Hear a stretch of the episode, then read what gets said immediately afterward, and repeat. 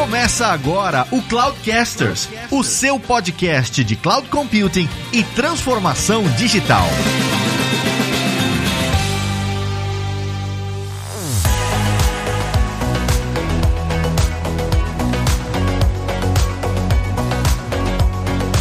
Olá pessoal, aqui é o Lázaro Alves e isso aí é isso aí. Meu Deus do céu. Fala pessoal, aqui é o Fabrício Sanches e eu era um visionário quando eu trabalhava com Web Matrix. Meu Deus. o Danilo pode mandar uma do tipo: Olá, eu sou Danilo e eu contratei o Fabrício. Boa! Mandou bem. Eu contratei o Fabrício. E o Condé também foi meu chefe. Eu podia ter refazer, falar, eu tô aqui hoje com os meus dois ex-chefes, olha só.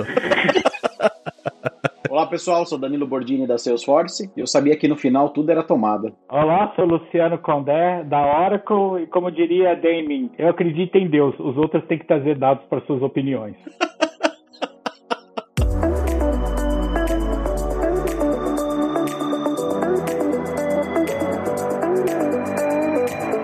Já faz um tempo que o Ev Lázaro e eu, a gente tava pensando em falar desse tópico, né? E aí a gente falou, putz, quem que a gente chama para falar de API Economy, né? Aí, pô, tem um Danilo Borgini aí, um certo Danilo Borgini, o cara trabalha numa empresinha pequena aí, de API, aí, esse negócio. Depois ele vai falar aí o que, que ele faz, mas é uma empresinha pequena. E, e o Condé, que a gente, pô, começou a carreira como developer lá atrás e tal, e hoje tá na hora. Falei, Lázaro, vamos trazer os dois pra gente falar de APIs e como que esse mercado de API tá se desenvolvendo, e aí ele topou na hora aí. Então, queria abrir agradecendo vocês vocês, pessoal, por estar aqui. E a ideia hoje é discutir um pouquinho desse mercado de APIs. Eu acho que faz sentido para de repente, como a nossa audiência varia, às vezes pode ser alguém mais técnico, alguém não tão técnico, mais um C-level e tal. Eu queria começar contextualizando um pouquinho do que, que a gente está falando, né? Desse modelo de APIs. Então, o que, que é isso? O que, que é uma API para quem está ouvindo esse termo pela primeira vez? Eventualmente não é da área de TI. Queria que vocês falassem um pouquinho aí qual é a visão de vocês sobre a API. Obviamente que a gente pode ser técnico, o tanto quanto precisa, mas eh, eu não queria ir tão fundo no detalhe técnico de o que é uma API e tal, mas dar uma visão mais de conceito. Qual é a visão de vocês sobre isso? É uma pergunta que eu tenho que explicar bastante, né? Eu, eu costumo usar uma analogia, eu digo que a API é uma tomada. Toda a complexidade por trás daquela tomada, né? Quando eu vou ligar o, o meu celular, vou carregar o meu notebook, etc., eu não me preocupo com o que está atrás da parede ali, né? Aquela complexidade, ela tá, de,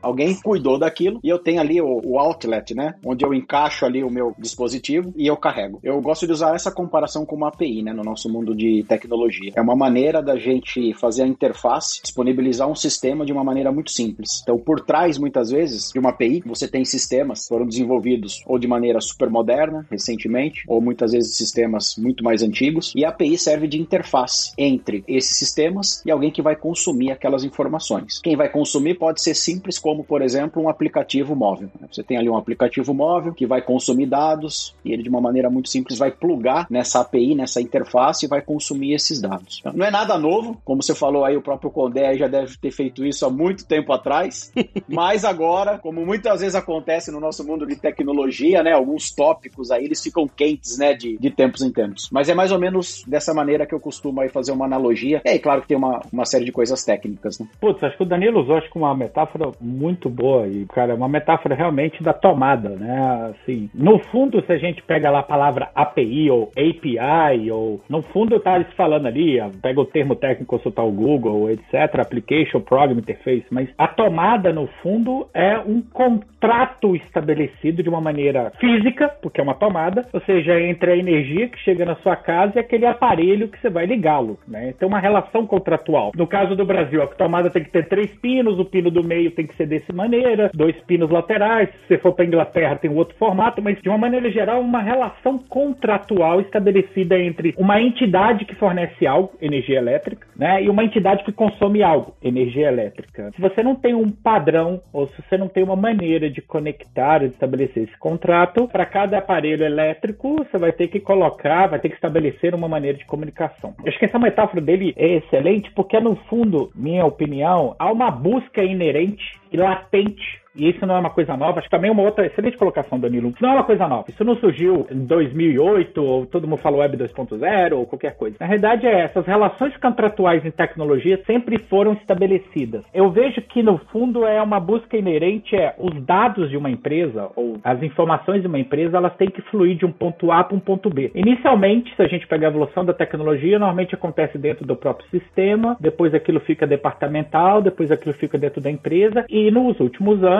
o advento de uma hiperconexão, isso ficou cross-empresa. Então, como você estabelece contratos que trocam os dados entre cross-empresas, e isso leva a uma disrupção de criatividade. Se eu tenho um dado na minha empresa compartilhando com outro, o que eu posso construir? Isso é uma API, de uma maneira muito genérica, essa relação, esse, essa tomada, esse contrato estabelecido entre um fornecedor e um consumidor, com o detalhe que isso não é novo, porém é uma coisa fundamental nesse mundo de hiperconexão. E os dados fluem de um ponto para o outro. E isso é a grande sacada por trás disso. Como eu faço meu dado fluir do meu ponto A para o ponto B de uma, melhor, uma maneira mais fluida, mais resiliente possível e que os dois lados tenham uma relação ganha-ganha. Não é um, um, um jogo, uma relação de 0 ou 1, um, de jogo da velha, não.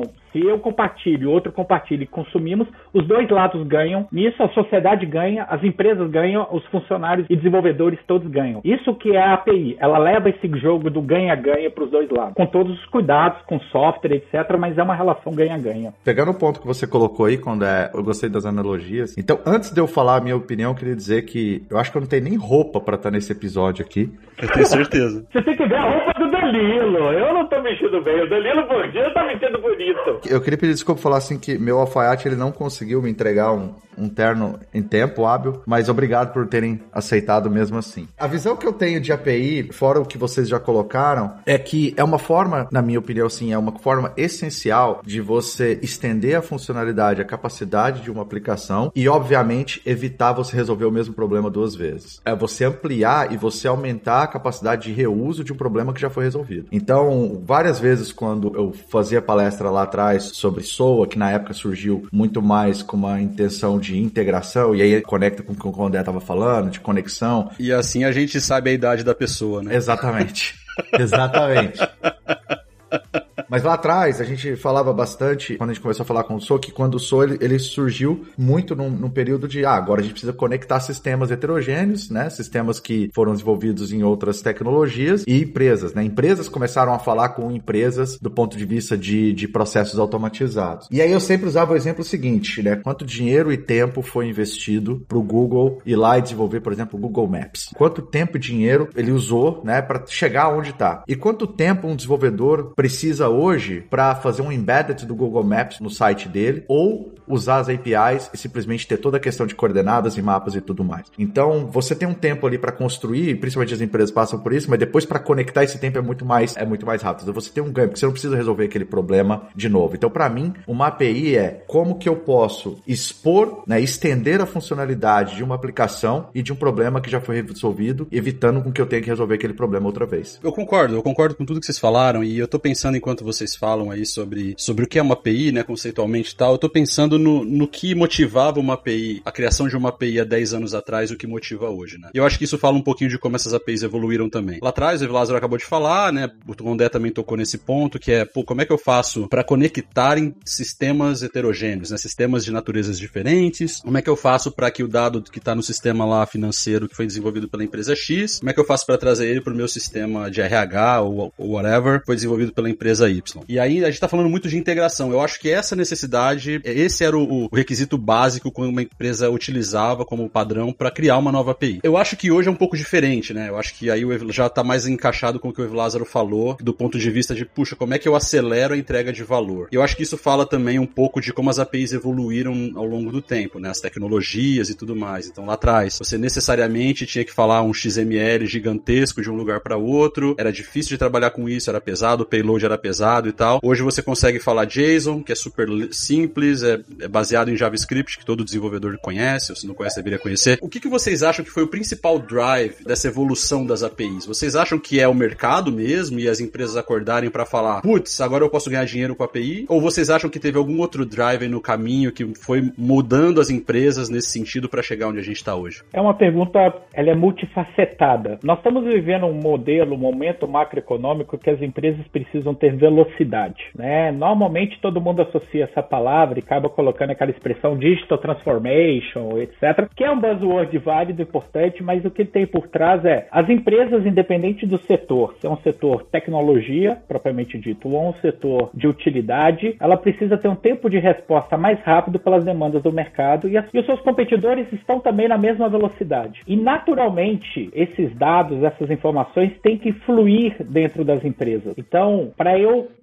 ter velocidade, eu preciso reaproveitar, monitorar, controlar esses dados para eu ter velocidade. Ponto do Lázaro. Cara, tem que reaproveitar o que já foi feito, né? Da melhor maneira possível, da melhor maneira rápida. Então, esse é o primeiro ponto. Tem um modelo macroeconômico natural por isso. Tem uma demanda econômica natural disso. Que talvez há um tempo atrás não era tão latente. Ela ficou latente, né? Uma empresa hoje, ela, se vocês pegarem na história, é muito raro uma empresa durar muito tempo no mercado. Ela tem que se reinventar, ou seja, que adquirindo outras empresas, ou seja, fazendo spin-off reinventando, independente do setor. Nós estamos aqui conversando pelo, pelo, esqueci o nome da aplicação de vocês aqui, acho que é Riverside, posso estar incorreto aqui na tela. É, isso era impossível há um bom tempo atrás, né? Gravar um vídeo desse e ter um broadcast, ou seja, ter uma capacidade de demanda. Isso é uma coisa que está acontecendo na economia e como eu reaproveito, como eu tenho velocidade, e aí começa a entrar um pouco de bastidor técnico. Mas este é um principal empurrão para um talvez sair da API tornar-se API Economy, que é talvez o próximo tópico. Não é só o técnico, mas como eu ganho e como eu valorizo em cima disso, é acredito que isso está sendo o principal viés que está empurrando.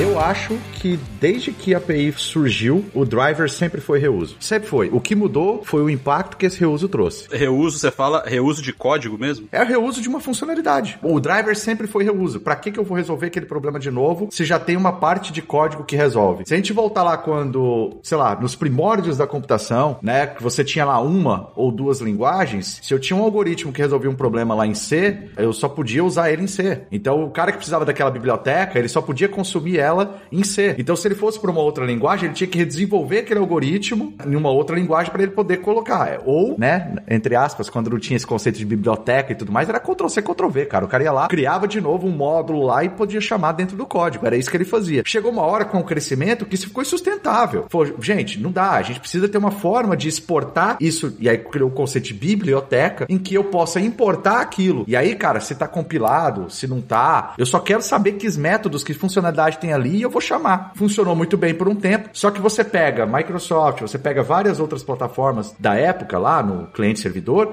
que eles começaram a enxergar que tá, tudo bem, mas aí o cara que desenvolve em Delphi e ele tem um código em Delphi, mas eu tenho um cara que desenvolve em VB e ele precisa usar aquela funcionalidade de negócio. Putz, e aí, como é que eu faço? Aí Aí tiveram iniciativas, né? Corba, aí Com, né? E, e, várias outras que era tentar unificar, que era criar uma, uma coisa única, uma coisa padrão que eu pudesse, né, usar. É claro que isso não funcionou, porque cada uma puxava a sardinha pro seu lado, cada uma puxava ali, não, a minha, o meu padrão é melhor. A gente partiu pro quê? Pro modelo mais aberto, que era que é o que você citou lá atrás, web service baseado em XML. Por quê? XML todo mundo conversa, vamos definir aqui uns protocolos, aí conecta com os contratos que o Condé falou lá atrás. Então vamos estabelecer esses contratos aqui, o SOAP, todo mundo conecta. Só que aí, de novo, o foco era reuso. Eu preciso conectar para reutilizar uma funcionalidade que já existe e tudo mais. Com o advento da internet, e aí cresceu de uma forma, os data centers saíram literalmente de dentro das empresas para conectar com a empresa no mundo todo, aí foi quando o XML ficou pesado. Isso ficou pesado, vamos refinar a tecnologia aqui para permitir essa comunicação mais rápida. Mas se você pegar no fim do dia, o driver é sempre reuso. Eu preciso reutilizar algo que já foi feito feito e aí utilizar isso de forma rápida, consistente, segura, transacional. Eu só vou aumentando a complexidade e as,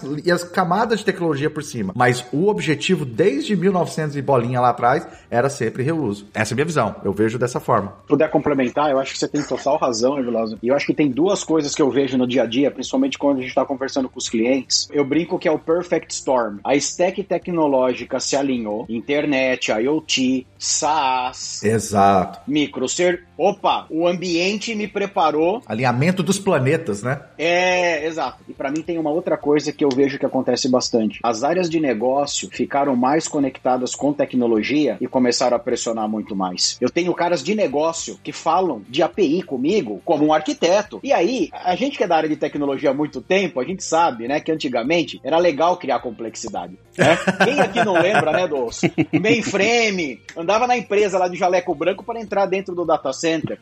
Era. Caraca, os caras são de outro mundo, né? A gente criava complexidade. Não, eu preciso criar esse código. E aí eu criava do zero. E aí eu achava que o código do Condé não era tão bom, então eu vou criar o meu. Hoje, eu preciso criar simples facilidade, velocidade. Eu tenho que pegar o que já tá, eu, eu brinco, né? Que é montar o Lego. Peraí, já tá pronto. Porque a área de negócio, ela vem para cima da gente. Tudo bem, eu não quero saber. Eu preciso colocar o meu e-commerce no ar. Eu preciso lançar esse aplicativo móvel. Eu cito um exemplo que eu converso bastante com alguns clientes: a parceria do McDonald's com o Uber Eats nos Estados Unidos. O McDonald's, pô, eu vou começar a entregar lanche através do Uber Eats. Legal. Já tinha tudo baseado em API. Então o Uber Eats plugou. Olha o tempo que foi ganho. Imagina se a gente fosse fazer isso há 10 anos atrás. Ia demorar dois anos para entregar. Morreu. Então eu acho que essas duas coisas e as APIs elas evoluíram ao longo do tempo também. O princípio ainda é o mesmo, é o reuso. E o problema é o mesmo. Você perguntar numa empresa qual o percentual de reuso que você faz hoje. Eu vejo às vezes alguns clientes que falam: "Não, eu tenho aqui 300 APIs, tudo duplicado". Né? Então também não adianta você simplesmente Não, mas espera aí, por que você não usa a API que o Gondé... Ah, não, porque eu tenho a minha aqui que eu criei. Ela tem um parâmetro a mais, o cara já cria uma outra API, né? Exato. Eu acho que vai chegar no momento aqui que a gente vai discutir também. Tem uma questão de metodologia, processo, de cultura, também tem que ser debatida. Porque a parte técnica, é como a gente começou falando aqui, é uma coisa que já vem acontecendo há muito tempo. Então eu acho que as APIs, elas vieram também evoluindo. E hoje eu vejo, quando a gente fala muitas vezes, né, de API, a primeira coisa que vem à cabeça é realmente, olha, para fazer, né, integração, para puxar os dados dos sistemas. Mas hoje você pode ter APIs, por exemplo, que tem regras de negócio, você pode ter APIs que tem, por exemplo, exposição para interfaces. É a maneira como o Condé colocou lá atrás, né? Para você fazer a informação ir de um lado A para um lado B com reuso, mas eu acho que essa stack tecnológica, essa pressão das áreas de negócio, e a gente viveu nos últimos meses, né, essa pandemia, onde foi essa, essa loucura, e que no meu ponto de vista eu ainda acho que o boom de APIs vai acontecer ainda, porque tem uma tá numa represária de consumo e, e demanda, né? Demanda represada, com certeza. É. Tá, repre... tá todo mundo esperando a hora que puder sair de casa ou para comprar, para gastar, para ter experiências, isso ainda vai crescer muito. Então eu ainda acho que tem essa outra onda, e se as empresas não olharem isso com carinho, com cuidado, vão sofrer, vão sofrer bastante. Eu concordo 100%. Eu só queria adicionar, porque eu acho que vocês trouxeram alguns pontos bem legais. O primeiro do Evi Lázaro de que API basicamente é reuso. Eu concordo. Eu só acho que hoje em dia a motivação é um pouco diferente. Hoje em dia. E aí a gente vai discutir mais quando a gente for falar especificamente da economia criada para APIs. Mas o Drive, ele, ele, é, ele vai, acho que ele excede um pouquinho o limite da reutilização. Esse é um ponto. E segundo, que eu acho que é o seguinte, pro teu ponto, Danilo, de que hoje em dia as áreas de negócio estão falando de APIs. É muito fato isso. E eu acho que empresas como a Salesforce, a Microsoft, a Oracle também, eles estão olhando para isso, estão entendendo, cara, mudou a maneira como eu consumo API. Então começam a surgir esses conceitos de developer cidadão. Quer dizer, você não precisa mais um developer para conectar num lugar e trazer o dado para fazer um relatório. E deixa eu já pegar aqui, eu arrasto um componente aqui, ele tem um plugzinho, né, para usar, para voltar na analogia do Danilo. Ele tem um plugzinho lá que conecta no Salesforce, que conecta no Oracle, que conecta no Dynamics, conecta whatever e traz o que eu preciso aqui e pronto. Então isso tá impactando também a maneira como as empresas consomem API, tá saindo do IT, né? Tá saindo do IT, tá saindo dos times de desenvolvimento. Isso é muito louco. Isso é muito louco. Nós tivemos o um exemplo disso quando nós conversamos com a XP Investimentos e eles abriram com a gente que hoje já tem cara, né, corretor que ele já desenvolve coisa em Python dentro da XP para fazer as coisas que ele precisa, né? Então, esse cara é um cara da área de negócio e ele não fica criando coisa em Python sem reaproveitar algo que já existe. Provavelmente ele tá, o que ele tá desenvolvendo em Python é, cara, eu preciso pegar dado. Onde tá o dado XPTO? Ah, tá aqui uma API que te entrega esse dado. Ah, beleza, ele vai lá, consome essa API, pega o dado, faz o que ele tem que fazer com o dado. Agora eu preciso mandar esse dado para tal lugar. Qual que é a API que eu tenho que chamar? É essa daqui. Então tá bom, conecto aqui e faço. Dando um exemplo, né, a, a Salesforce, né, nasceu, né, dando um exemplo aqui da casa, né, ela nasceu com esse conceito de API. O Salesforce em si nada mais é do que uma aplicação. É construído em cima de uma plataforma, chama force.com, que tem várias APIs. Então, qualquer administrador de Salesforce, que não precisa ser um desenvolvedor, nada disso, disso, ele vai usar as APIs, ele vai fazer o drag and drop, ele vai criar lá os campos customizados, ele puxa e faz. Eu não lembro exatamente os números, mas se você comparar o número de developers no mundo versus o número de citizen, né, de, de LOB, né, de pessoas que são da área de... É, é 100 vezes maior. Ah, entendeu? sim, sem dúvida. Então, assim, imagina a demanda da galera, imagina o funil. Não dá, então tem que democratizar essa história. E eu acho que esse é um segredo que ainda a gente tem que debater no momento, porque, por exemplo, muitas vezes quando a gente usa esse argumento, principalmente com a equipe de tecnologia, traz medo. Pô, peraí, mas peraí, o pessoal de área de negócio vai começar a colocar a mão aqui? Vai quebrar? Cadê a segurança? Cadê o gerenciamento? E aí se fecha. E eu acho que nós temos que ter uma abordagem mais aberta. Como que a gente dá liberdade, mas também com responsabilidade, com controle. Mas aberta porque é inevitável, né, Danilo? Lá atrás, há 5 anos atrás, 10 anos atrás, quem não ouviu, ah, beleza, nuvem vai matar o profissional de IT. Né? E tá aí, profissional de IT, tipo, mais demandado do que nunca, e certas coisas foram facilitadas, não tem jeito. Eu falo sempre, gente, nuvem para mim nada mais é do que um data center programável. E como que essa programação acontece? Através de API. Tudo que você faz dentro do, do, da nuvem é através de API. Tem um livro, depois eu posso passar passar, mas é exatamente a história do cloud computing. Fala, cara, ao multifacetado hypervisor, lembra de Hyper-V, mais acessado, mais API, mas isso, cara, gerou um data center programável. E eu acho que o ponto é, a palavra que eu vejo é democratizar. Por quê? Porque, cara, tudo que é complexo naturalmente evolui para uma coisa um pouco mais simples e que tem acesso de público geral. Esse é o segredo do, vamos usar, do capitalismo, é o segredo da evolução econômica. A única maneira disso. E API é uma das maneiras e provavelmente camadas acima. O low code que chega no develop cidadão, que chega no LOB engineer, são naturalmente as próximas ondas que tem. Gente, tem que simplificar. O reuso, na realidade, é o, e aí é o ponto que eu acho que é complementar, é o reuso é o desejo latente para poder chegar mais rápido, naturalmente. Se eu vou toda hora reconstruindo, eu estou desperdiçando pessoas, porque é tempo, recursos humanos, estou desperdiçando capacidade computacional em algo que já poderia e eu poderia estar tá realocando isso por outro lado. Desafio, acho que o ponto Danilo e, eu acrescento é, eu tenho que dar essa liberdade, mas estabelecer um controle, um monitoramento. Esse é a pegada, porque é o grande desafio que se tem por trás disso. E, e, aí eu queria aproveitar para fazer o jumping nessa questão do API Economy, né? Então, beleza, a gente está discutindo aqui já há 30 minutos o que é esse conceito de API, né? E por que que isso foi um drive, como que isso evoluiu ao longo do tempo e tal. Como que isso aterriza hoje, né? Então, por que que isso virou um business? Eu não sei vocês e para mim é muito claro essa questão do API Economy no seguinte sentido. Toda empresa, por conta do advento e da facilidade das APIs e tal, de consumir uma API, praticamente qualquer empresa do mundo pode ser uma empresa de plataforma, mesmo que ela não era, né? Então você pega um Walmart, Walmart é uma empresa de plataforma plataforma. Kodak é o Kodak virou uma empresa de plataforma, vende serviço de hospedagem de foto na nuvem. Magazine Luiza tem se tornado uma empresa de plataforma. Magazine Luiza, enfim, N exemplos aí. Por que que esse ecossistema de APIs contribui para esse modelo de economia de APIs? Várias frases de efeito, né, quando a gente fala sobre dados, né? Dados é o novo óleo, dinheiro é o novo, né?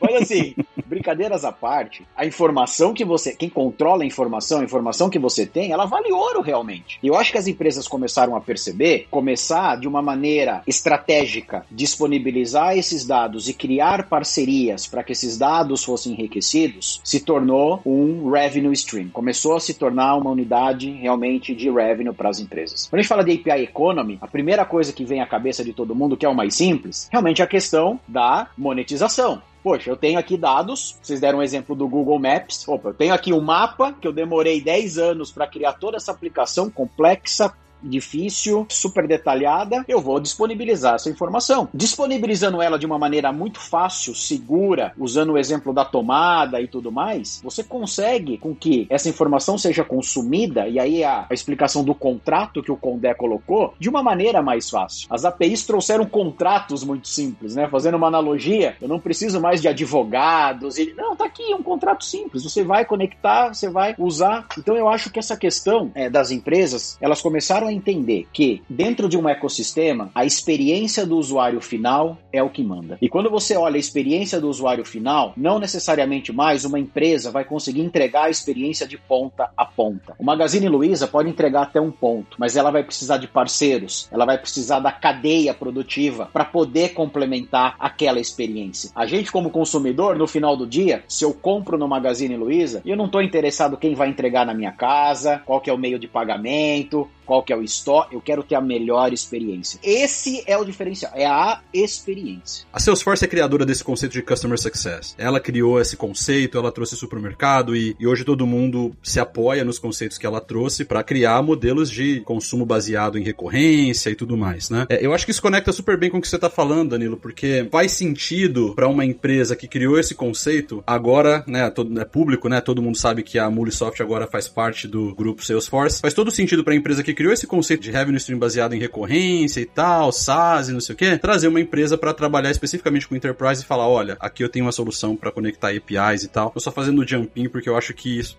conecta, tem muito a ver com o que está acontecendo no mercado de empresas comprando outras e tudo mais. Dando o exemplo da Salesforce, mas Microsoft também está adquirindo, a Oracle também está adquirindo empresas, no sentido de oferecer esse ponto da experiência final para o cliente para fazer isso ser super smooth, assim, né? Eu acho que faz todo sentido. Eu acho que o Danilo trouxe, é, o Danilo trouxe exatamente o ponto que eu acredito que é o, motivo pelo qual, que é o seguinte, cara, a gente tem alguns fatores que motivam isso. As empresas não estão se adaptando dessa forma à toa. Existe uma mudança de padrão de comportamento e de padrão de compra. Se a gente analisar, quem nasceu em 2000 tem 21 anos hoje. Essa pessoa está se tornando economicamente ativa no mercado, essa pessoa é um nativo digital, essa pessoa não quer ir numa loja experimentar um sapato, quanto mais comprar uma outra coisa que não seja pela internet. Então, cada vez mais, determinados processos, determinadas marcas se tornam meio que irrelevantes para esse, esse consumidor. Ele só quer chegar ao produto final. Isso acontece muito, por exemplo, aqui no mercado americano, quando você vai na Amazon e você pesquisa por um produto, um produto, você nem pesquisa pela marca, você pesquisa por um produto e você não quer saber quem é o cara por trás que está te vendendo aquilo. Você só quer ele, você vai lá e compra. Mas todo aquele processo de compra é a forma com que a empresa garante hoje da fidelização do cliente, porque já tem o cartão de crédito dele já está lá, as informações dele já está lá, ele vai passar por aquele tubo ali de informação e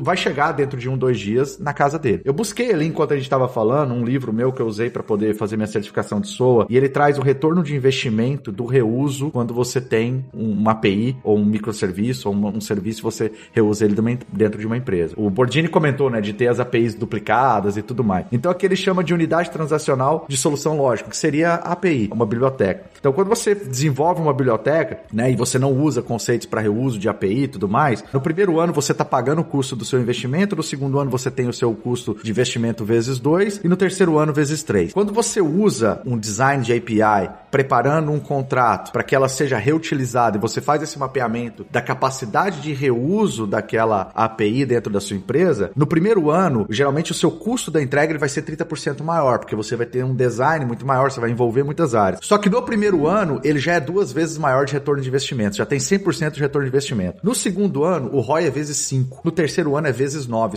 A escalabilidade que você tem, a escala de retorno de investimento, conforme você, quanto mais você tem uma capacidade de reuso de uma API, ela é gigantesca dentro de uma empresa. Se você leva isso para empresas que estão criando plataformas, vamos citar o exemplo da Salesforce e o, e o Danilo falou, olha, o Salesforce é construído em cima de uma plataforma. Então, quanto que ela já não monetizou em cima do reuso de um componente específico lá, que hoje ele está distribuído em não sei quantos mil clientes? E isso para mim, porque quando eu vou falar no cliente, ah, API Economy, não, eu quero, eu quero monetizar meus dados. Tudo bem, mas vamos falar para uma empresa enterprise, esses dados que você deu, essas contas, é o que a gente faz com o cliente para falar assim, deixa eu te fazer um estudo de API Economy interno. O quanto que a produtividade do teu desenvolvedor, se a gente aumentar em 10%, 20% o reuso, qual que é o ROI que você vai ter há 5 anos? Isso para mim também é API Economy. E aí muitas vezes o cliente para e fala, pô, não tinha parado para pensar nisso. Mas eu até brinco, peraí, vamos fazer a lição de casa primeiro, o feijão com arroz internamente, vamos, né, vamos, e depois a gente pensa no externo. Para mim é a mesma coisa também. E você vê que é o que a gente falou lá atrás, né? O conceito é antigo, porque eu tô falando de um livro de mais de 10 anos, na época de SOA e tudo mais. Por isso que eu bato na tecla que o, o principal motivador sempre foi reuso. É óbvio que hoje o impacto desse reuso ele é amplificado. Antes ele, esse impacto era num time de desenvolvimento, você tinha lá funcionalidades que o time conseguia reutilizar, ah, login, ah, não sei o que, gravar, crude no banco, aqui, beleza, tal. Conforme você vai aumentando isso, esse impacto hoje é global. Uma empresa com uma API que ela disponibiliza no mercado, ela fatura bilhões. É isso. Acredito que tem talvez três pontos fundamentais.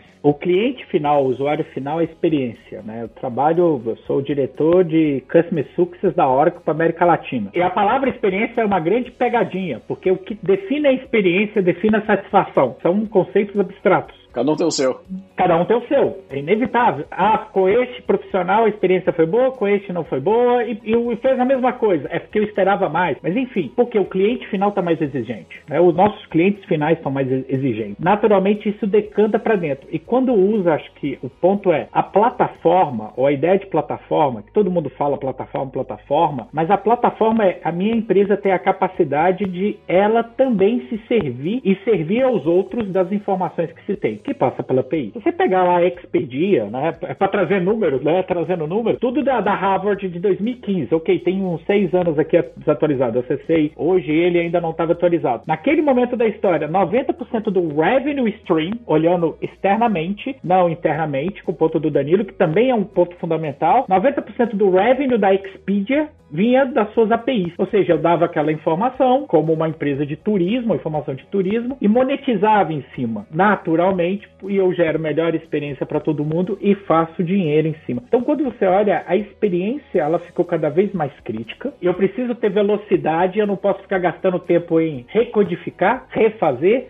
reconstruir ou tem que ter velocidade de uso, e isso é latente histórico, não é uma coisa natural hoje, para que eu possa, de certa maneira, seja reduzindo o custo, que é uma monetização interna, ou transformando em revenue stream externo. Então, a API Economy nada mais é do que essa capacidade de usar essa função tecnológica para fazer mais dinheiro ou me colocar em vantagem competitiva no mercado ou tornar mais rápido, mais celere e mais fácil o meu processo interno, com o qual reduz custo e me libera recursos para outras atividades. Esse é um debate, acho que no Brasil talvez seja um debate mais profundo que tem uma mudança cultural, é que talvez vai chegar um pouco mais à frente aí do debate, tem uma mudança cultural, porque a gente tem uma velocidade econômica e histórica de tecnologia um pouco mais lenta que em relação com de outros países que tem uma competição que se estabelece outros padrões. Mas passa por isso e aí é o debate, como a gente educa, eleva a qualidade de profissionais e estrutura num patamar diferenciado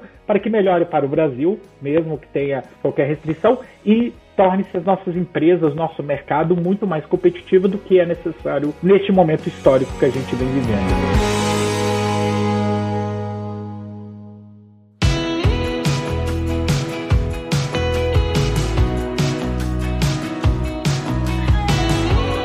Compartilhar um exemplo também, porque às vezes eu vejo algumas empresas falando assim: ah, mas isso é muito tecnológico, sou mais tradicional. Tem um exemplo que eu sempre uso: tem uma empresa, todo mundo deve conhecer, é, chama Big Bus. Sabe aqueles ônibus vermelho que faz turismo em algumas cidades principais? Essa empresa tem oito developers e ela, ela criou uma API. Esses developers fazem a manutenção dessa API. Eles têm mais de mil parcerias no mundo inteiro em 27 países diferentes. As parcerias que eles montam, pequenos negócios, turismo. Por quê? Porque, pô, eu sou dono do restaurante, eu quero saber quando que o ônibus vai passar ali, né? Que ele vai parar, para eu fazer uma promoção especial, ou se eu sou um pequeno comércio e tudo mais. Então, imagina, uma equipe de oito pessoas atendendo mais de mil parceiros. Imagina você fazer um onboard de mil parceiros diferentes em 27 países. Não, surreal. E aí, qual que é o impacto no negócio? 30% de aumento de faturamento ano sobre ano. Então, assim, uma empresa super tradicional de ônibus, transporte, turismo. Você vai falar assim, cara, não tem business aqui, né? Entrar, vou sentar ali, comer uma pinha e vou fazer um tour de uma hora. Olha o potencial que um API Economy pode ter de transformação. Você abre, né? E aí eu acho que tem também esse debate do open. Você abre ali e aí você começa a canalizar isso. Esse é, é, é uma coisa, e eu acho que aqui no Brasil tem uma questão de maturidade que a gente tem que sempre, né, no, no bom sentido da palavra, desafiar e trazer os exemplos. Mas tem muitos casos bacanas aqui também no Brasil, na América Latina, né, de empresas que realmente vão estão investindo bastante nessa linha. Essa questão também da empresa tradicional, né? Dá para todo mundo, né? Todo mundo pode se valer dessa, dessa onda, na, na, minha opinião. Pô, show de bola. E como é que faz isso? Porque, legal, é, é, bacana, né? Pô, eu acho que tá claro que isso desbloqueia uma série de possibilidades e tal, e, né, novos, novas fontes de negócio, né? Novos, novos fontes de, de receita e tudo mais. Mas como é que faz? Então, eu tô imaginando aqui uma empresa que tá olhando, pô, o cara já identificou que se ele não se reciclar ou se ele não mudar a maneira como ele faz negócio em 10 anos ele desaparece. Como é que ele ele pode também se beneficiar desse momento e falar assim, cara, beleza, eu acho que eu tenho uma possibilidade aqui se eu conseguir monetizar em cima dos meus dados. Por onde começa? Queria que vocês, vocês como, né, num nível mais executivo, por onde começa esse papo, esse brainstorm que o empresário lá ele tem que ter para começar a pensar em como produtizar, em como sair do outro lado com essa questão de APIs? A, a gente da Muli, né, da, a gente criou entre, e de novo, não significa que é certo ou errado, mas a gente criou um manualzinho, né? Todo mundo gosta de manual para responder esse tipo de pergunta, Fabrício. Puta, por onde eu começo? Esse manual ele tem sete passos. Primeiro ponto que eu queria fazer, só no quinto passo a gente começa a falar de tecnologia. Então, tecnologia nesse caso é secundário. Faz sentido. Né? É o, Faz é sentido. o como. É.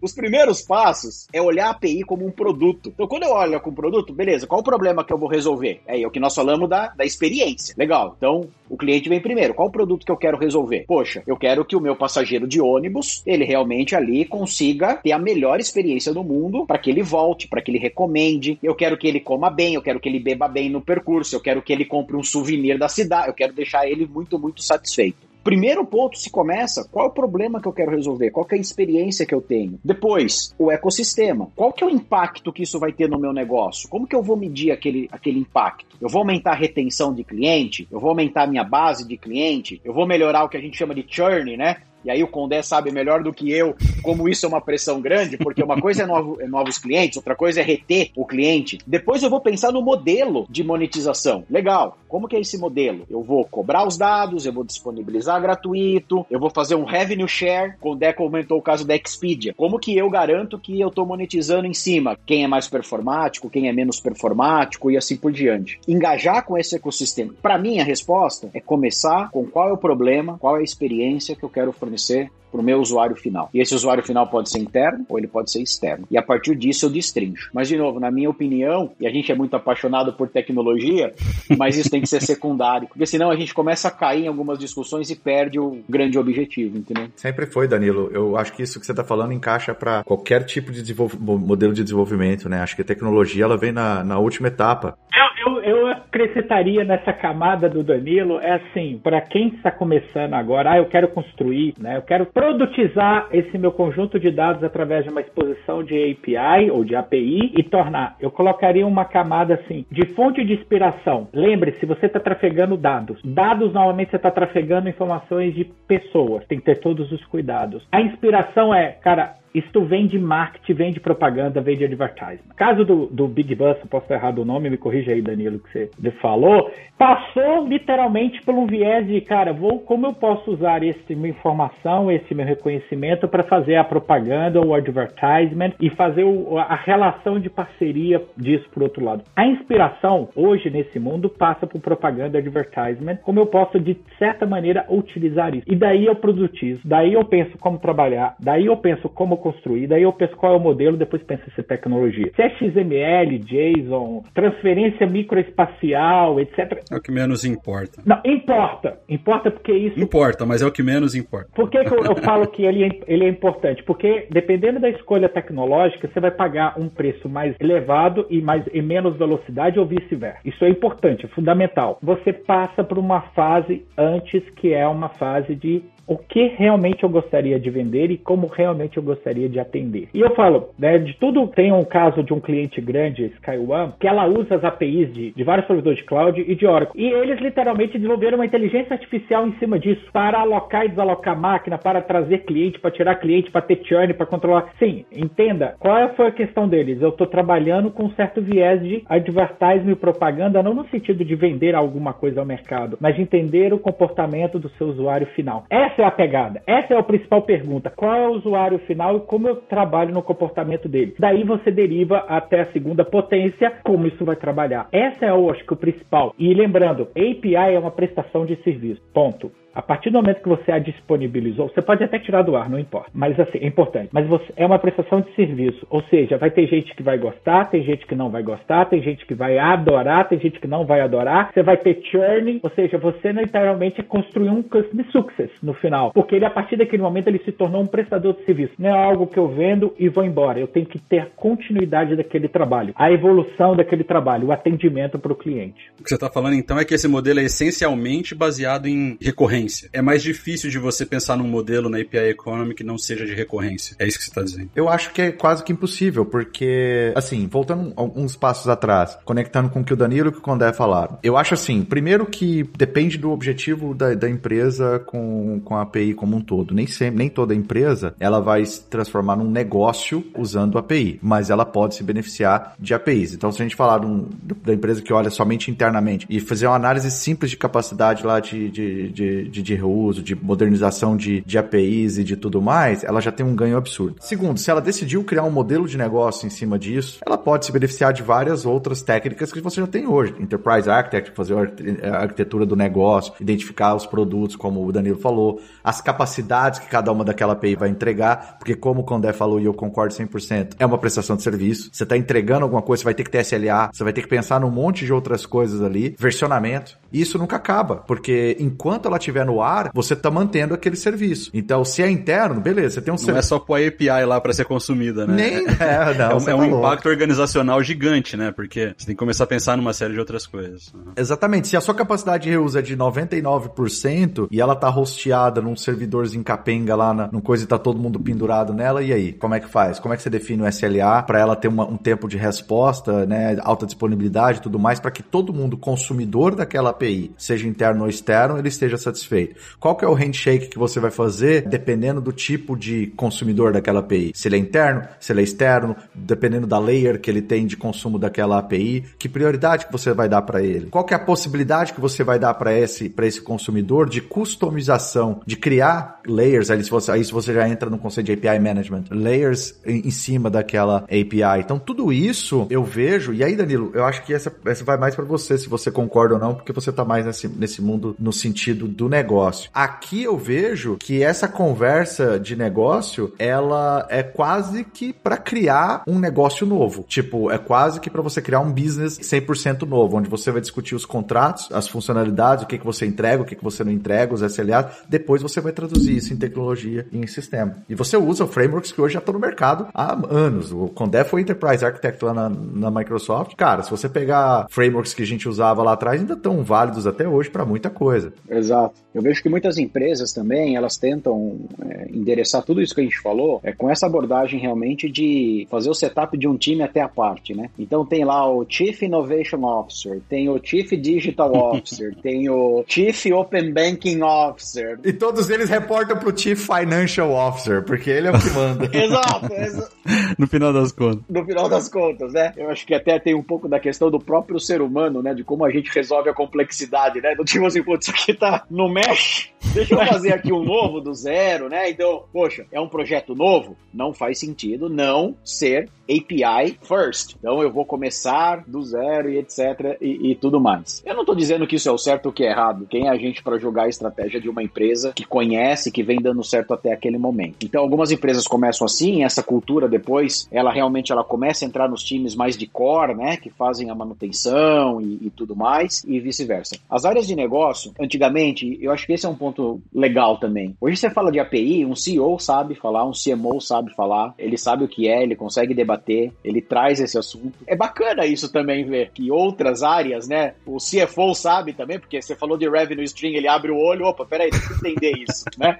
E aí eu acho que o modelo, o modelo SaaS, do Software as a Service, ele é fantástico do ponto de vista de quebrar paradigma, né? Todo mundo aqui já trabalhou, né? Empre né? Vocês sabem, a gente vendia caixinha de software, né? Pô, lindo, eu volto daqui três anos, um abraço, né?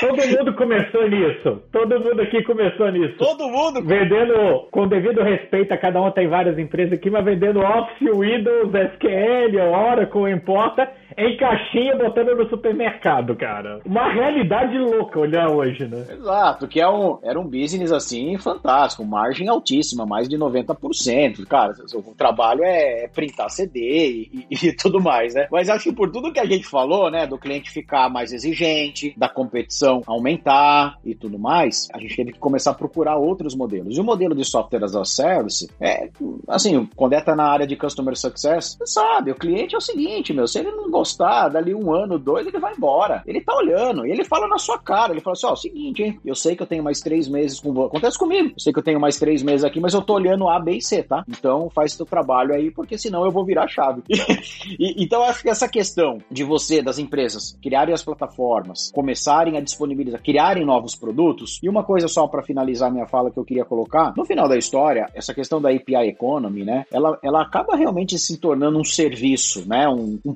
produto-serviço, que tem início, meio e fim. Você tem que planejar também, muitas vezes, qual que vai ser a evolução daquele serviço, a morte daquele serviço. Todos nós trabalhamos em empresas multinacionais que lançaram serviços que não deram certo e foram mortos. Sem dúvidas. E nem por isso alguém tem vergonha. Não. Né? Claro, exato. O Fabrício começou com Web Matrix aqui, né? Pô, eu já trabalhei com WCF, mano. Eu já fui MVP de WCF.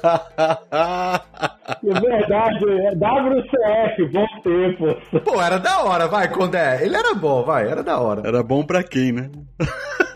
Mas aí que também é uma coisa legal, nem tudo que é bom, né? Pro cliente também é bom, né? Então às vezes a gente, pô, isso aqui é tão legal, tecnicamente, arquitetura perfeita tal. O cliente fala assim, pô, mas eu queria só apertar um botão aqui, né? E, e A e B. Então eu acho que essa questão da economia da API, ela traz um modelo de negócio também, que também, isso é bom pro ecossistema como um todo. Ele promove o melhor atendimento ao cliente final. Eu acho que essa questão da recorrência aumenta a competitividade no mercado. Se a Expedia não correr, alguém vai criar alguma coisa diferente. E isso traz aí um oportunidade oportunidade para todo mundo. Eu acho que só o único ponto que essa questão da API Economy também vem sendo acelerada, que acontece bastante, né? E por que, que isso se tornou prioridade para as empresas? Eu acho que tem uma questão de regulação que vem pegando em alguns lugares também, né? E isso acaba de uma maneira ou outra, as APIs conseguem habilitar você ser compliant talvez de uma maneira mais rápida, mais ágil, né? Então a gente fala aqui de Open Bank, Open Finance, Open Telco e tudo mais. São maneiras, e aí o Condé cobriu isso num, num ponto, dizendo que na verdade tudo acaba passando por marketing, por consentimento. Peraí, mas eu sou usuário. Eu quero dizer se pode usar meus dados ou não para fazer utilização de marketing. Então, como que eu, de uma maneira muito ágil, imagina, se eu estou numa cadeia de ecossistema. Pô, legal, eu sou aqui o marketplace. Foi o exemplo que você deu, né, Evil? Eu sou o marketplace, eu tenho vários parceiros. Se o Evil chega e fala, não quero usar meus dados mais, eu tenho que fazer com que todo mundo respeite aquilo. É algo que o API Economy ajuda você a realmente concretizar. É uma descoberta bastante também, assim, para todo mundo. As empresas, elas vêm investindo bastante, mas eu acho que, que a prioridade também se tornou por causa disso, né? De novo, é o mercado regulando.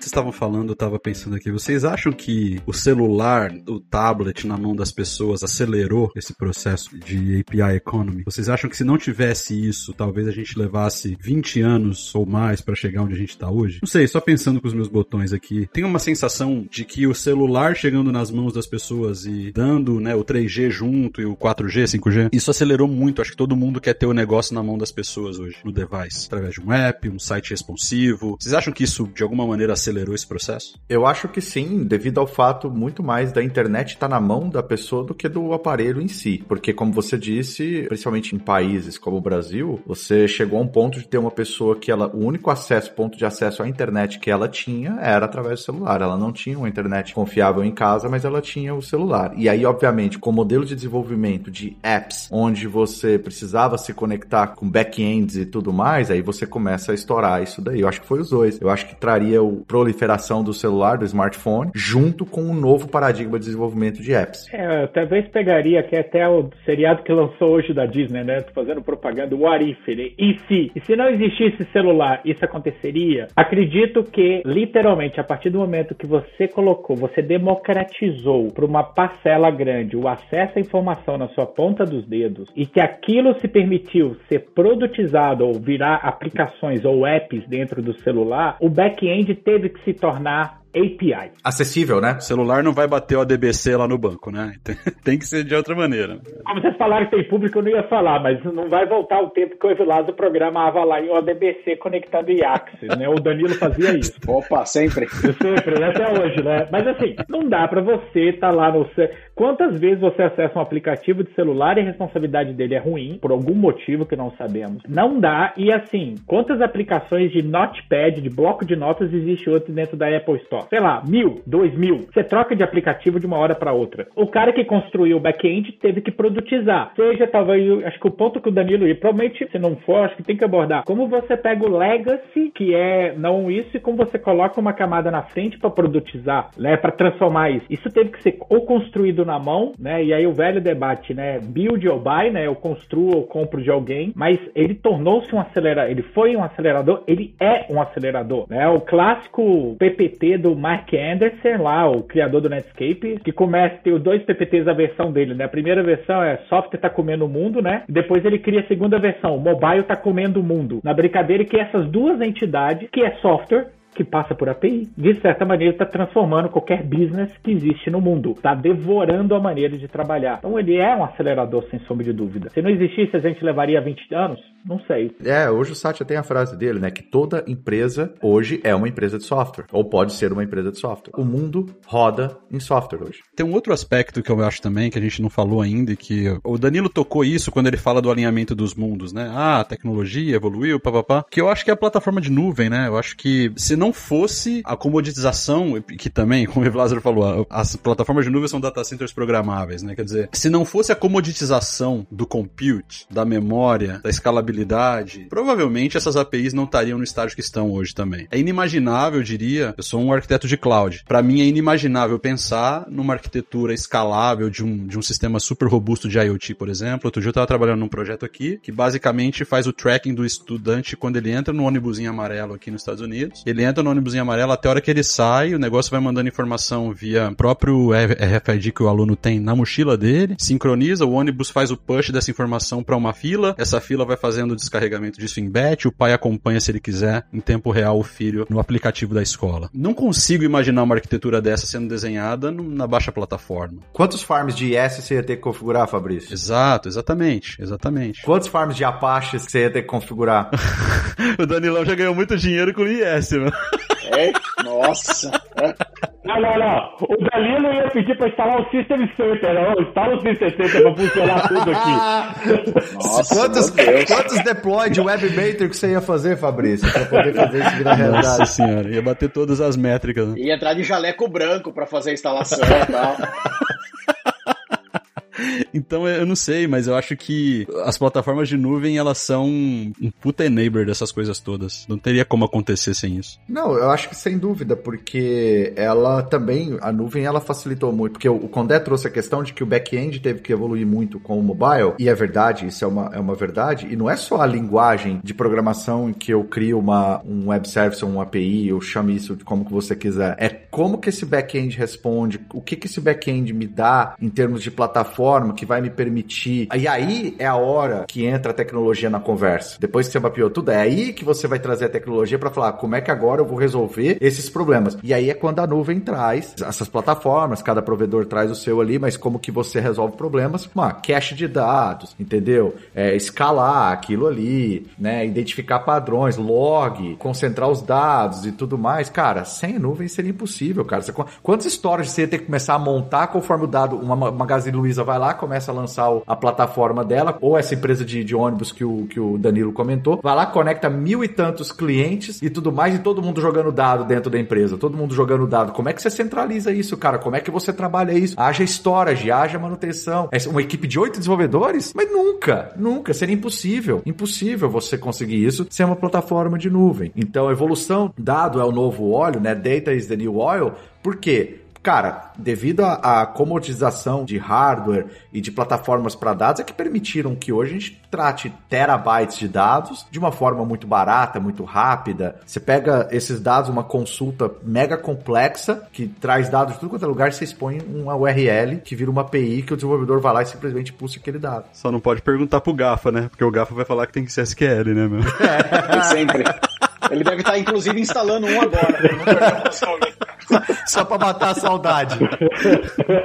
Colocar um ponto pro Evi Lázaro, talvez só um jumpy, mas aí acho que o Danilo tem uma coisa, acho que tem até pra contribuir, até porque tá nessa linha de frente, até diferente da, da minha linha de frente. Data is new oil, mas tem uma metáfora porque é associado. Porque tal como o petróleo, ele é difícil para extrair, difícil para refinar, mas na hora que você faz a distribuição, ele atinge todo o mercado. O dado também é difícil para extrair. Imagina o dado tem banco, tem tudo. Tava com saudade do Condé Filósofo. É, é, eu tô com a camisa hoje René Descartes.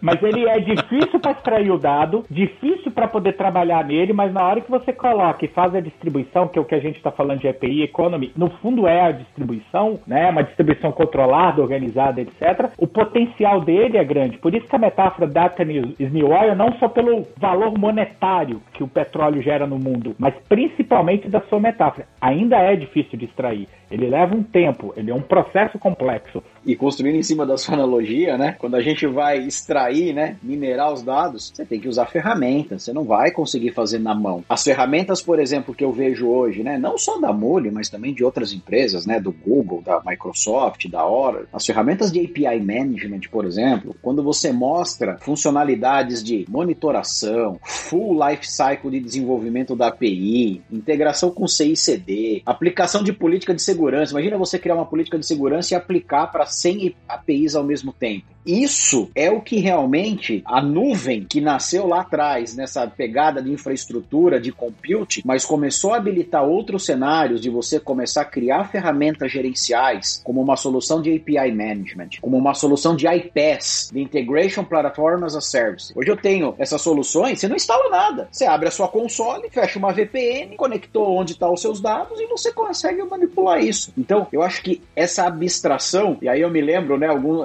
que todos nós aqui estávamos nessa época também da, da, computação em nuvem, a melhor analogia que a gente usava era da eletricidade. Pô, ninguém tem aqui uma Itaipu aqui, né? Você não vai montar uma hidrelétrica. Pô, clássico, saiu até em jornal, né? Os prédios e tudo mais. É a mesma coisa, né? Então isso habilitou demais. Então, às vezes até, né, quando a gente mostra isso, né, para alguns clientes e, e, né, claro, pô, tem aquele carinho de construir do zero na mão e tudo mais, mas assim, a ferramenta apropriada ali, ela traz uma vantagem enorme. Claro, tem que ver o porte da empresa, qual é a estratégia dela, mas muitas vezes nessa buy versus build, você consegue trazer ali uma ferramenta para poder ali alavancar e de novo, acho que a analogia que o Condé fez, que é perfeito. Pô, vou extrair óleo aqui, preciso, vou fazer, vou cavar com a mão, não vou, né? Preciso de uma ferramenta, né?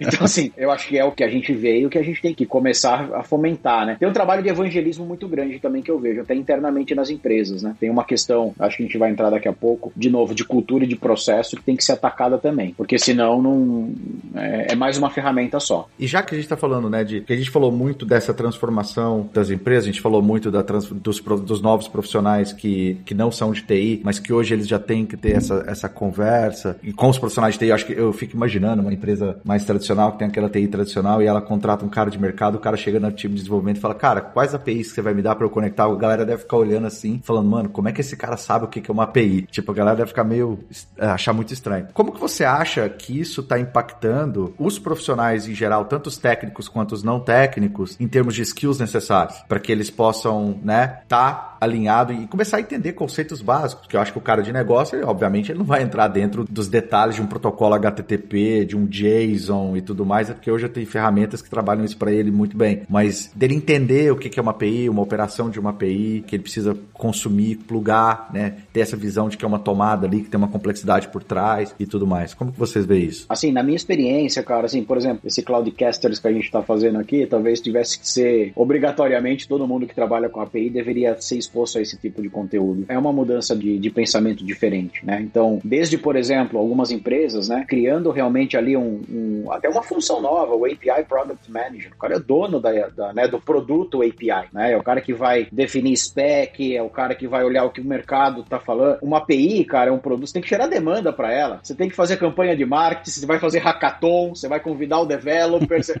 entendeu?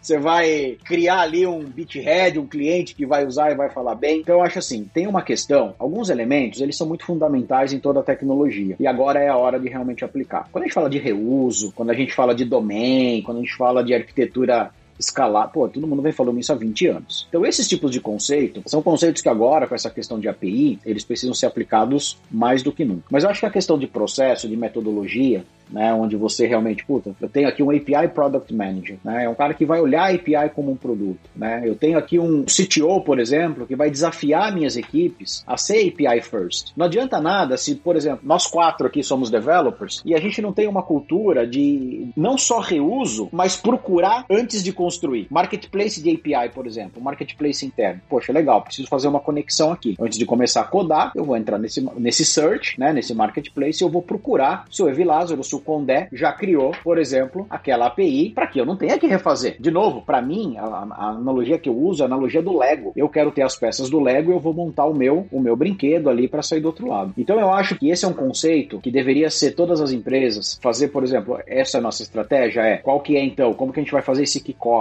quais são as pessoas ali fomentadoras de opinião, e a gente sabe que isso tem dentro das empresas. Por exemplo, pega um cara, o Condé, é um arquiteto, um cara respeitado, é um developer, que todo mundo olha e fala assim, opa, eu quero fazer igual esse cara. Ele é o formador de opinião, diferente do Fabrício, que às vezes não forma muita opinião. eu disformo, eu disformo, ao contrário. brincadeiras à parte, é uma mudança cultural.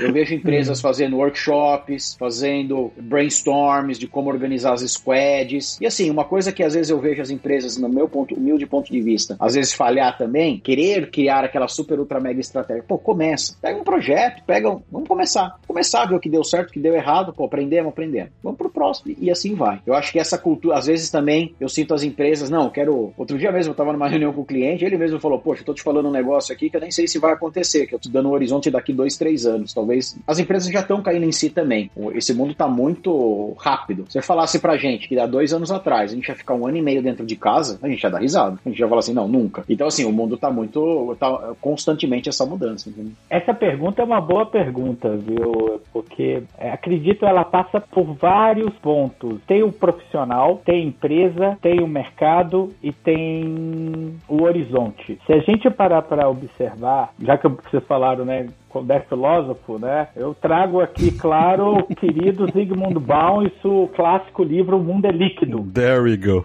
Né? É, vou eu, né? Mas é clássico dele, um livro da década de 80, quando ele fala, cara, tudo que era muito concreto, rígido, formado, né, as coisas ficaram líquidas. Então você tem que modelar conforme o recipiente. Então hoje você tem um pensamento, daqui a dois meses tem outro pensamento. Por um lado, isso é um grande desafio. Estamos acostumados a pensar em coisas concretas, grandes visões, como o Danilo falou bem, dois anos de projeto, vamos construir o mundo, mandar. É, querido, daqui a dois meses eu não tenho nem certeza se eu vou, se eu vou estar vacinado vacinado ou não vou estar vacinado, se eu vou continuar um caso ou não. Então, isso é uma mudança muito externa que o indivíduo. Vamos pegar aqui, eu me lembro muito, o Levi Lázaro vai lembrar, né, aquele clássico livro, O Lado Escuro do Soa. Eu posso estar errado aí pela tradução, né, The Black Side of Soul, The Blue Book assim, que é Valdemir Cambiucci, um clássico nosso que sempre trazia isso numas conversas. Cara, reuso, falava e implementava porque tem um aspecto cultural. Acredito eu que alguns pontos necessários empresas, como os executivos, os caras que estão na linha de defesa, podem se despregar. Primeiro ponto, é mais barato você começar de uma, uma maneira talvez não tão perfeita, se não dá certo você desliga. Computação em nuvem vai te custar um pouco mais barato, um pensamento estratégico mais um pouco de tentativa e erro faz parte. Isso é um pensamento para um executivo para ele decantar para suas equipes, porque a tentativa e erro é necessário. E em computação, a maioria das coisas evoluíram por tentativa e erro. A maioria das coisas não é à toa que se quem pega de quem é developer tem o clássico bloco try catch. Por quê? Tem um bloco de tentativa e se dá o erro, você tem como tratá-lo. Muito bem, você ainda lembra? Ainda programa nas minhas horas vagas. quando, quando um dos meus 80 funcionários me deixam. Mas é, por que, que eu estou dizendo disso? A área de computação, ela essencialmente não é codificar e escrever código. O processo de codificar e escrever código é um processo de arte. É um processo naturalmente humano e passa por pessoas.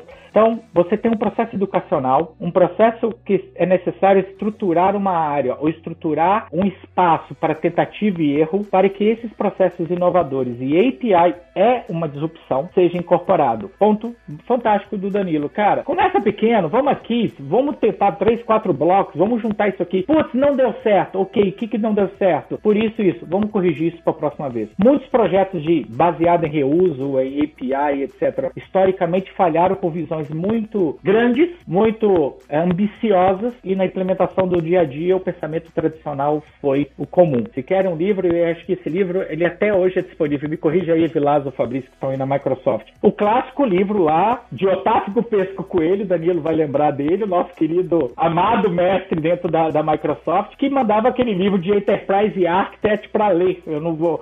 Boas práticas, eu não lembro o nome certo do livro, tô ficando velho. Mas, cara, aquilo lá é o mesmo conteúdo de uso. Faz atômico, trabalha dessa maneira, seja ágil, articula, mas você precisa desenvolver o espaço como executivo para que as pessoas possam colocar sua criatividade. Isso é uma coisa abstrata, mas é o que eu acredito.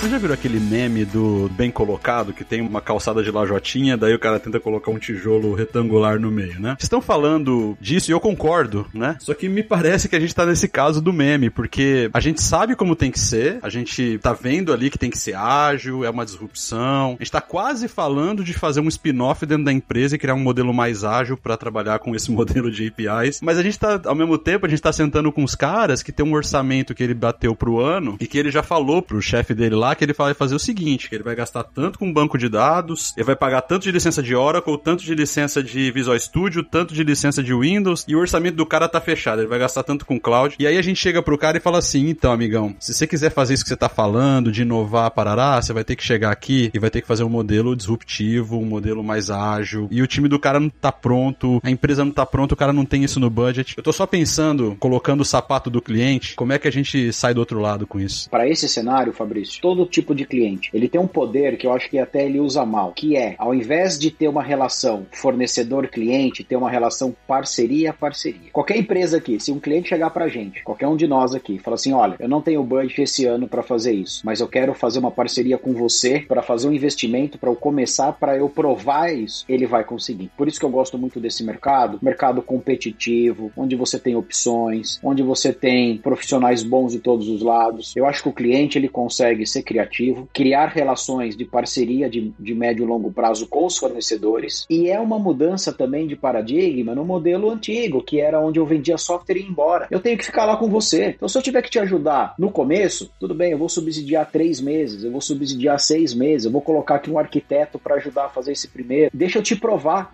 Vamos comprar esse risco junto? Porque se eu também não acredito naquele modelo, eu não vou oferecer o investimento, não vou aceitar. Mas se eu acredito e eu acho que aquilo vai sair do outro lado, e assim, o executivo adora esse tipo de risco compartilhado, que ele sente, né, que a gente está parte ali da, ali nós estamos parte da coisa. Esse desafio, quando um cliente vira, por exemplo, e traz esse argumento, ah, não, mas pô, não tem o budget. Ah, não, beleza, não tem budget. E se isso não for um problema, qual é o próximo problema? Esquece o budget. Então, assim, eu acho que é uma questão muito mais realmente de cultura interna, de você trazer esse desafio, de mudar. Eu acho que tem uma questão cultural também, onde a gente promove a individualidade no mundo do software, muitas vezes. Então, é mais legal eu ser o cara que criou, é o artista, né? Eu que pintei, versus, e eu já vi algumas empresas aqui no Brasil, por exemplo, mexendo até na remuneração, no compensation, na bonificação dos funcionários, do tipo, eu quero medir a sua produtividade, o quão mais rápido você coloca um produto no mercado. Opa, aí eu vou ter que usar coisas que já estão prontas, por exemplo, porque é isso que eu estou sendo medido. Eu acho que essa questão da gente vir, de novo, ninguém aqui gosta de, de Big Bang, a gente sabe disso, já fez investimento, você tem que provar. Então é o, é o MVP, é o começar pequeno. E assim, deixando essa dica aqui para todo mundo, né? Quem está do lado do fornecedor fornecedor sabe que o cliente, sim, não é uma falácia, não tem razão. Se ele pegar e falar assim, não, vamos investir junto aqui, eu quero que você invista. Tem uma boa chance de acontecer. Também eu acho assim, uma empresa que está se transformando digitalmente, ou que pelo menos já está começando a olhar para uma transformação digital, ela já tem internamente times que já estão olhando para agilidade, que já estão falando de MVP, que já estão falando de produto, que já estão falando de muita coisa. Talvez está faltando, e aí eu acho que é onde Customer Success de um grande player, ele faz a diferença, que é esse trabalho de você fazer o cliente olhar pela janela e ajudar ele também, porque ele tá tão atolado no dia a dia com o trabalho dele, com as metas dele, com o negócio dele, que às vezes você chegar para ele e falar assim, como você disse aí, Danilo, esquece o budget. Qual que é o seu desafio hoje de negócio? Meu desafio é esse. Tá, eu consigo te ajudar dessa forma. Isso é fazer o cliente olhar pela janela. Porque você tá falando para ele, cara, legal isso que você tá fazendo, mas cara, deixa eu trazer para você alguns insights aqui que eu acredito que eu posso te ajudar a você aumentar o seu negócio, a você ser mais bem sucedido, a você atacar sua concorrência, a você mover mais rápido. E agilidade ela prega muito que é você chipar software, você entregar funcionalidade de forma muito rápida. Como que você vai fazer isso se você também não expõe funcionalidade para ser consumida de forma muito rápida, né? Então você tem que conectar esse discurso também. Beleza. O cara tá fazendo 10 deployments por dia em produção? Pô, legal. Mas quem que tá conectando a ponta de desses 10 deployments, quanto dele está sendo reutilizável, qual que ou, se já está sendo reutilizável, quem está utilizando, qual que é o impacto e como que eu estou acrescentando valor àquilo ali. Então eu acho que já tem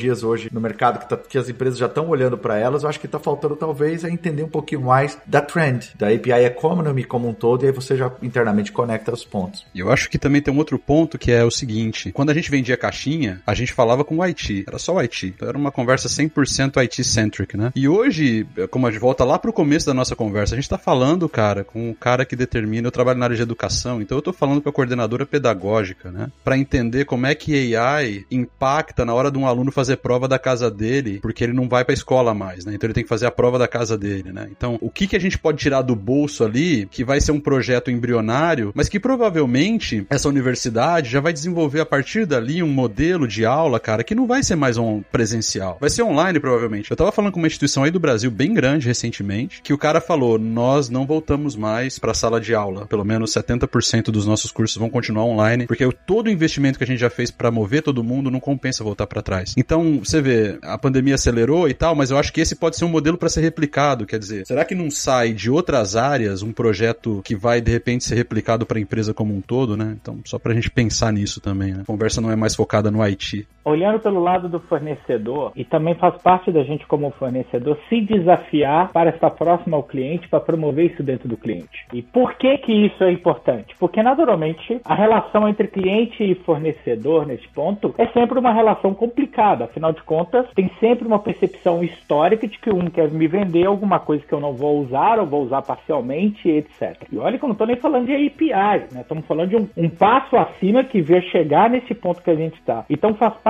do lado de fornecedor a gente se desafiar e, cara, acompanhar o cliente nessa jornada. E aí passa pelo desafio, naturalmente, de ajudá-lo a mudar a mentalidade. Como falou Danilo, pô, eu, cara, eu não tenho budget, mas eu gostaria de tentar. Vamos fazer juntos, vamos trabalhar juntos nisso. Pô, mas não dá para fazer. Eu abro muito com clientes que a gente procura promover, não só API, mas outras coisas, mas olhando API, eu falo assim: olha, vou te falar a minha real. Eu olho uma coisa chamada CLV, Customer Lifecycle Value. Eu não tô olhando quanto você vai me trazer de dinheiro agora. Eu falo brutalmente honesto. Eu tô olhando a sua perpetuidade para mim ao longo do tempo. Eu estou olhando daqui a 5, 10 anos a perpetuidade ao longo do tempo. Então, o que você está fazendo hoje, naturalmente você vai me gerar uma perpetuidade. E eu estou junto com você. E aí, se é para promover hackathon, se é para promover um workshop, se é para fornecer um período, I don't care. Eu quero, na realidade, te acompanhar nessa jornada. E isso faz parte da gente desafiar pensamento dentro do cliente,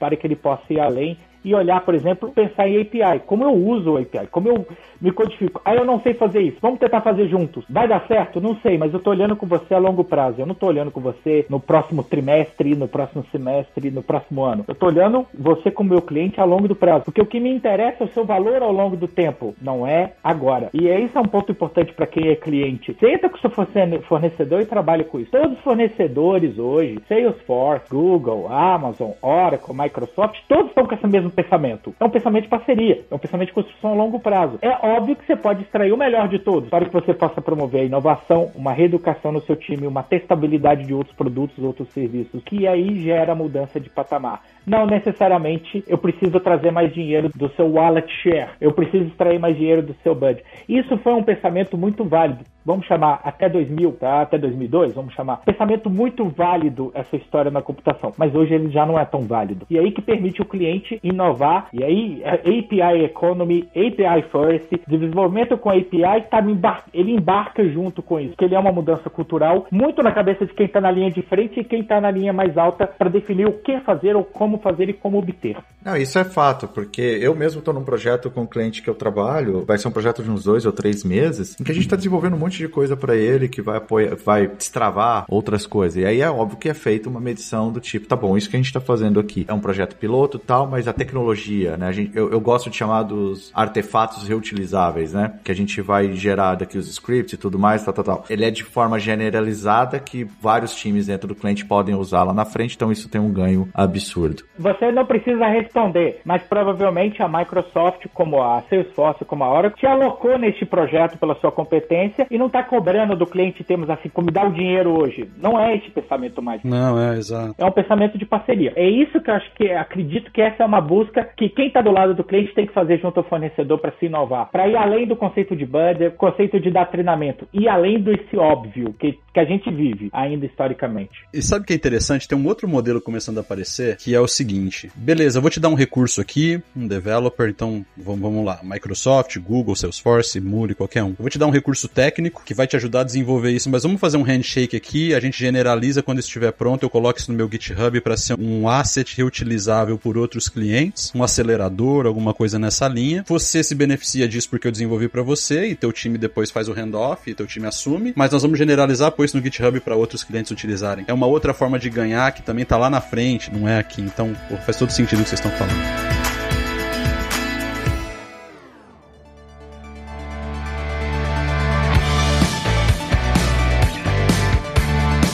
Bom, pessoal, a gente já tá com uma hora e meia. Eu tava falando com o Fabrício aqui, cara, que a gente vai precisar de gravar um outro episódio, porque se a gente olhar a pauta, tem um monte de coisa para poder falar ainda, né? E a gente tá estourando o tempo. Então, o bom é que a gente coloca vocês numa situação em que vocês têm que aceitar participar de um outro episódio, porque se vocês não aceitarem, a gente manda editar e falar que vocês aceitaram. Então, eu queria mover pra. pra... A gente faz voice-over, né? É, a gente voice-over. Usa lá a inteligência artificial do Azure pra mexer nas nossas vozes, né? Entendi, entendi. A gente coloca lá assim, então, gente, vamos gravar outra? Vai parecer assim, não, claro, óbvio. Claro, claro. Foi um prazer e tal. Vamos ver para as considerações finais. Danilo, Condé e Fabrício, o que, que vocês têm de considerações finais para a gente encerrar esse episódio aqui? É um tema amplo, acho que por isso que tem uma hora e meia, uma hora e quarenta minutos. Ele é um tema que ele passa por um viés de negócio, um viés técnico, um viés de opinião, para chegar a uma conclusão. Mas como consideração final, eu volto talvez para o início e talvez reutilizando, já usar as palavras do Evio, reutilizando o Data is New Oil. A API é uma parte do processo de refinamento desses dados para você fazer uma grande distribuição. Se você quer extrair mais riqueza, mais poder, mais prosperidade dos dados que você tem, isso vai passar pelas APIs, vai passar pelo processo de refinamento. Considere que isto naturalmente é uma mudança de modelo mental, tem uma parte de investimento, trabalhe com seu parceiro de tecnologia ou com todos eles e coloque todos eles na mesa. Não trabalhe só com um, trabalhe com todos, que isso é, é ser vital para você que é como cliente, quem está do outro lado da cadeira. Trabalhe com todos para te ajudar esse processo de refinamento e distribuição. No início demora, comece pequeno, fure um poço, você vai aprender a técnica para depois você refinar. E daqui a pouco você monta uma plataforma, um processo de distribuição em larga escala. As grandes empresas, né, o Danilo citou Force.com, o, Google, o Facebook, todos que têm essas APIs, Oracle, todas, Microsoft, todos que têm essa API, você pode ver que todas começaram de certa maneira pequenos, no não sentido não de ambição, pequenos, porém sólidos, com uma ambição grande, mas pequenos. Então, uma vez que você fura o primeiro poço, você vai aprender a furar outros poços e aí você vai ter um processo de refinamento que você vai realmente explorar o potencial dos dados ou o potencial da API. É um pouco da consideração final. Dá trabalho? Sim, mas gera muito mais vantagem a longo, a médio e a longo prazo. É, do meu lado, eu acho assim, a gente está num momento fantástico é, em termos de oportunidade de tecnologia. É o alinhamento dos planetas, né? A gente sempre quis, do lado de tecnologia, que as áreas de negócio estivessem mais próximas, que a tecnologia estivesse habilitada, que a gente tivesse esse mundo digital. Então, eu acho assim, as minhas recomendações ou os meus comentários finais é realmente desafiar toda empresa que realmente pare, faça um assessment de onde está hoje e qual é a estratégia de API. Toda empresa vai ter uma estratégia de API, de modernização Coloque o nome que quiser. Outro dia eu fui num cliente, ele falou: não gosta do termo digital transformation. Falei, tá bom, então chama do que você quiser. Mas pare, analise onde você está e como você vai atender a sua demanda. Eu li um livro um tempo atrás, aí pegando a carona do filósofo Condé, Flecha de Apolo, que fala do impacto do Covid. E ele faz uma analogia das grandes pestes do mundo como um todo. É cíclico. Você tem o pré-pandemia, durante pandemia e pós pandemia, que é a bonança, que é quando realmente aquela demanda reprimida vai vir. Tem uma demanda reprimida vindo. E a gente sabe que se as empresas não estiverem preparadas, muito claros, de como elas vão criar parcerias, melhorar a cadeia delas, criar aquela melhor experiência, vão ser devoradas pela competição. E as APIs é o que habilitam esse tipo de negócio. O meu desafio é leia, estude, chame a gente, coloque os fornecedores juntos. Uma coisa que é muito interessante, sabe o que esse mundo vem habilitando também, pela primeira vez que eu vejo? Parcerias inimagináveis. Outro dia eu fui no cliente, foi tão engraçado que ele viu eu e mais duas pessoas, três fornecedores diferentes. Ele virou pra gente e falou: Mas vocês não são brigados, né? Falei, não, a gente é amigo, a gente se conhece. Então, assim, use isso a seu favor também. Essas parcerias antes inimagináveis, hoje são, sim, imagináveis e muitas vezes podem fazer um grande sentido. Não tem mais como ser uma ilha. Não tem como. Até porque a gente tava falando de Lego, né? Alguém vai gerenciar API melhor que o outro, outro vai gerenciar banco de dados melhor que o outro, outro vai gerenciar. Faz muito sentido, cara. N não tem jeito, isso aí é, é, é, isso aí. Bom. Que bom que isso aí é isso aí, Lázaro. Gostei. Isso aí é isso aí. É isso aí, isso aí, cara. Isso é isso aí.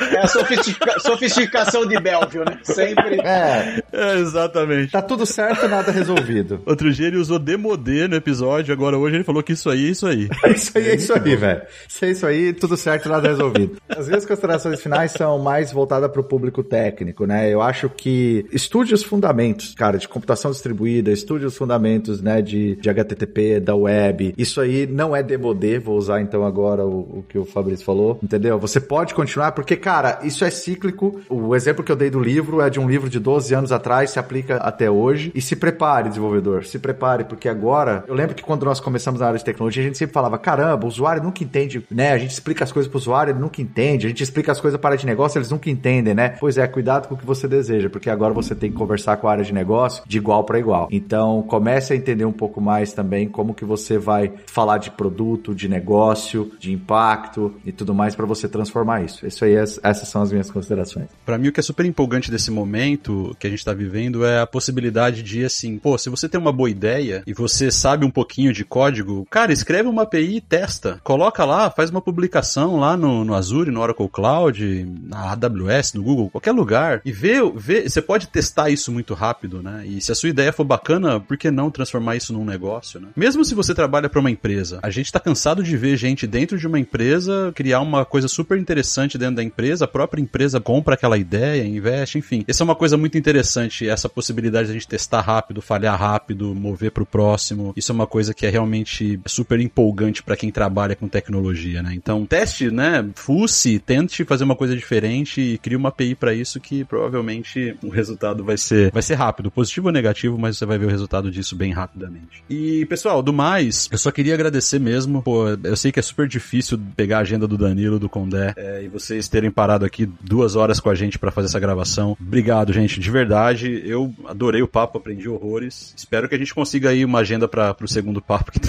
mais de 50% da pauta ficou para trás. Pô, você botou eu e o Condé, a gente fala pra caramba, meu, não ia dar certo, não. eu? Meu Deus do céu. Imagina. A hora que você falou dos sete passos lá da empresa, eu falei, nossa, acabou o podcast aqui. Eu nem trouxe aqui os sete passos de como você ser promovido, hein? ok, take it. Mas sério, gente, obrigado, viu? Valeu mesmo. E para quem tá ouvindo aí, teve a paciência de ficar com a gente até agora, um abraço e até a próxima.